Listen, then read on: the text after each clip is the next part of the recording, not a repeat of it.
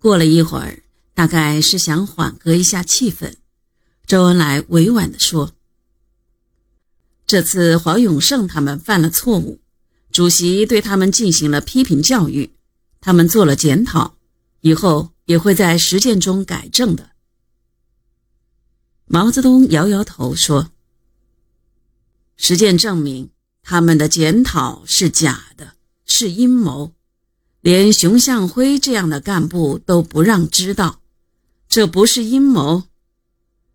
我历来主张，党内允许有公开的反对派，绝不允许有暗藏的反对派。黄永胜他们搞阴谋、搞分裂，他们是暗藏的反对派。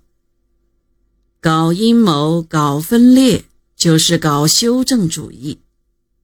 真正搞马克思主义的人，就要讲团结，就要光明正大。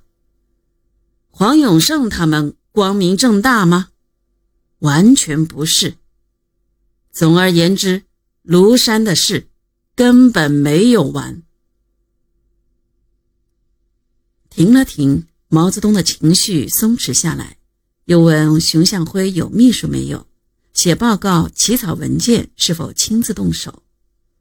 听说他是自己动手时，毛主席说：“那好，我这里的文件就是一个秘书馆，他的任务就是收收发发。文件来了，我自己挑选重要的看，需要提点意见的，我自己动手写，从来不让秘书代劳。”共产党员一要动手，二要动口，动手动口就是动脑筋。现在一些大官小官自己不动手、不动口、不动脑筋，什么事都靠秘书。听说连科长都有秘书，搞成秘书专政。七月底。毛泽东向政治局推荐了一本晚清小说《和典》，特别指出了书中四句话：“